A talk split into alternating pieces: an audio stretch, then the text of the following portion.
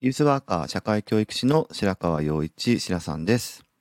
若者の成長や社会参画、福祉、働くことなどの日常生活全般に関わりながら、居場所づくりや地域づくりなどをしたり、若者のコミュニティや意思決定を支え、彼らが社会の一員になっていく手助けをする仕事をしたりしています。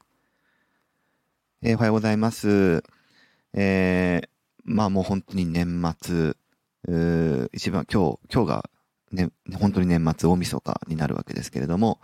はい、あのー、昨日の話の続きを、えー、しようかなと思っています。あのー、昨日、えー、はですね、えー、簡単に復習しておくと、あの最近自分のね、えー、ユースワークの実践の中ですごい大事にしてるキーワードがあってっていう話。それは物語っていう言葉ですっていうまあ、物語っていう考え方ですっていうことですね。でそれが、えっ、と、すごい大事だなっていうふうに、あの、自分が思ったきっかけが、えっ、と、自分の、こう、ユースワークの実践の中に埋め込まれてるので、えー、その話をしましょうということで、昨日は、まあ、前編というか、えそういう話をしてきたんでした。あの施設の中で行われるお祭り作りを若者中心にやっていったときに、えただなんか企画をえー、同時並行的に羅列するようなそういう企画じゃなくって、だんだん企画するお兄ちゃんお姉ちゃんのグループたちが、あの、もう少しコンセプトを持ってやりたいなってグループが成熟してきたので、さてどうしようかというふうに思った時に、そのやり方をいろいろ考えた、考えたんですが、えー、そのこう過程の中で物語っていう重要なキーワードが出てきたんだよっていう、そういう、えー、ところまで、振りですね。っていうのを、えー、昨日そこまで話しました。えー、今日はその後編ということで、じゃあ、えー、ちょっと成熟し始めたグループに対してどういうやり方でというかどういう考え方でイベント作りをしていったのかっていうその話を、えー、今日はしていきたいと思います。では今日もよろしくお願いします。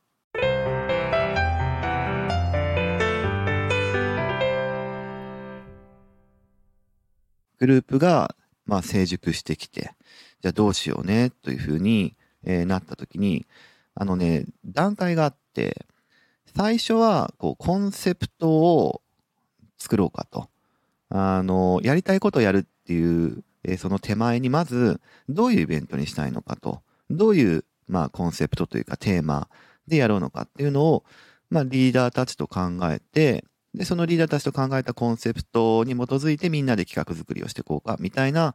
のを一番最初にやったんですよね。で、あのまあ、それで1年、2年ぐらいやってみたんですよ。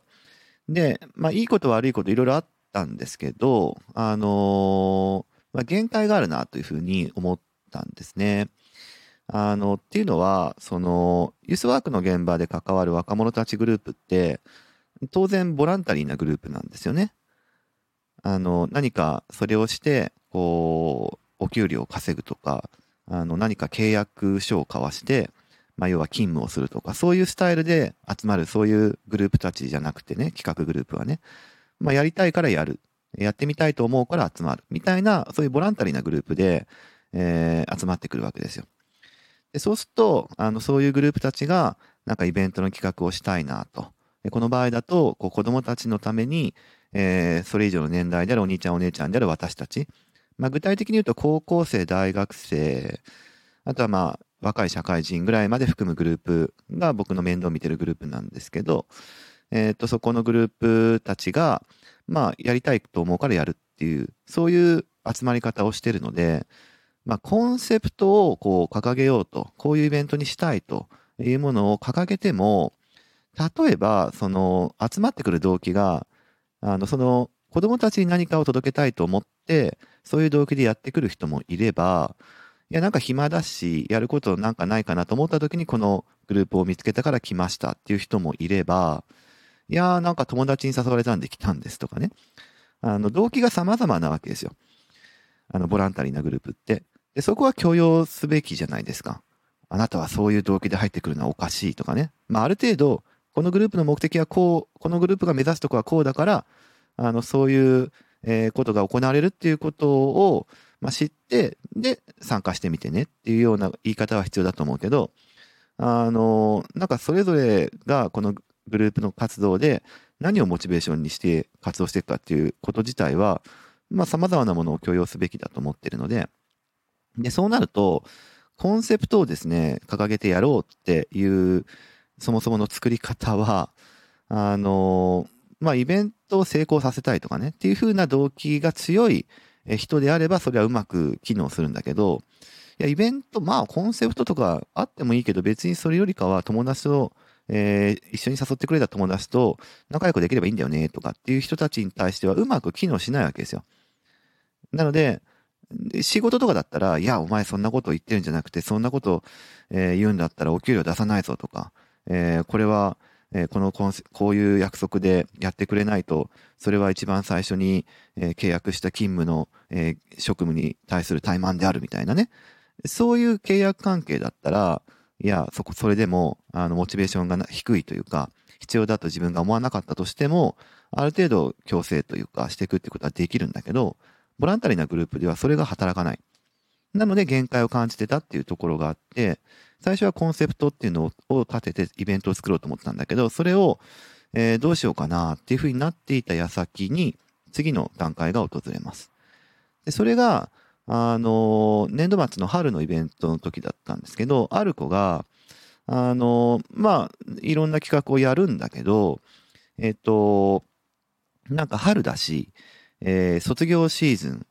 3月だから、えー、卒業シーズンだから、なんかちょっとこう、集まってくれた人たちに、そういうなんか、えー、卒業とか、桜、えー、とかね、もうすぐ咲くよみたいな、そういうようなことを味わってもらえるような、えー、企画をやってみたいなっていう風な話になってったんですよ。で、まあ季節柄ね、すごい合ってるから、あ、それいいねいいねっていう風にみんながなって、あ、じゃあそれやってみようかどうするっていう話になって、で、なった時に、あの、じゃあ、なんか絵馬を描きたいと。絵馬。あの、神社にある絵馬ね。で、そこに何か、こう、願い事を書いて、こう、何々になりますようにとか、何々できますようにとか、いうなのを書くコーナーを作ろうやと。ああ、いいじゃん、いいじゃん。じゃあ神社みたいな、えー、そういうのがあったらいいよね、って言って。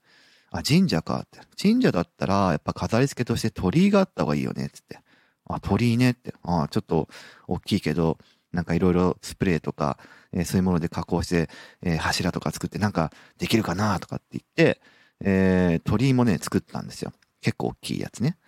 で、鳥居、あ、神社、うん。ということは、うん、なんか神主さんとか、えー、館内に現れた方が面白いよねって話になって、ああ、そうだねって、その方がなんか、本当に神社っぽい、神社っぽい、なんかコーナーが現れるからいいよね、つって、神主。ああ、じゃあ僕やりたい神主。ああ、いいんじゃない？つって。衣装を着る。ああ、衣装を着た方が神主っぽくなるね。つって。で、神主がいるなら、巫女もいていいんじゃない？あ、巫女もいいね。って言って。じゃあ巫女の衣装、えー、まあ、コスプレ好きな子が当時いたんだけど、巫女の衣装私持ってるからあなた着なよって言って大学生の子に着させるみたいな。ああ、いいじゃんいいじゃんって。神主と巫女だ。つって。で、あ、ってことは、神様いてもいいかもね、みたいな話になって、ああ、神社だから、なんか祀ってるわけだから、神様、あ、神様をじゃあ出そうかって言って、あの白い、あれなんだったかな、あの、シーツみたいなものをこうまとって、まあ、ギリシア神話じゃないかみたいな感じなんだけど、神様を出して、あ、神様出そうみたいな話になって、で、じゃあ、神様はでも、巫女とか神主と違って、館内に普通にいたら、ちょっとインパクトがないというか、ありがたみが薄れるから、神様を出すシチュエーションを考えなきゃいけないね、みたいな。ああ、そうだねって。じゃあこうしようかっていう風になったのが、あの、おみくじを、えー、引くっていうシステムを、まあ別の企画チームが考えてたんで、おみくじが、あの、うちの施設って、あの、1階と2階部分吹き抜けになっていて、2階部分のギャラリーから1階を広く見渡せるっていう、そういう構造になってんだけど、あの、2階からおみくじを、えー、ガチャガチャに入れて、それをレーンで、こう、落とすと。まあだから本当にガチャガチャですね。1階部分で、えー、っと、そのおみくじを引きたい人は、えー、っと、そのレーンの下にいる神主と巫女に、えー、っと、おみくじ引きたいですっていうふうに言って、で、はい、わかりましたって言ったら上から、えー、ガチャガチャに入ったおみくじがひゃーって流れてくるんですよ。で、ひゃーって流れてきて、で、大吉とか小吉とかいろいろ、まあさすがに今日とか大凶は入れなかったんだけど、あのー、書かれたおみくじがパーって流れてきて、で、ちゃんと手作りですよ、それ。あの、自分たちで運勢とか書いてね。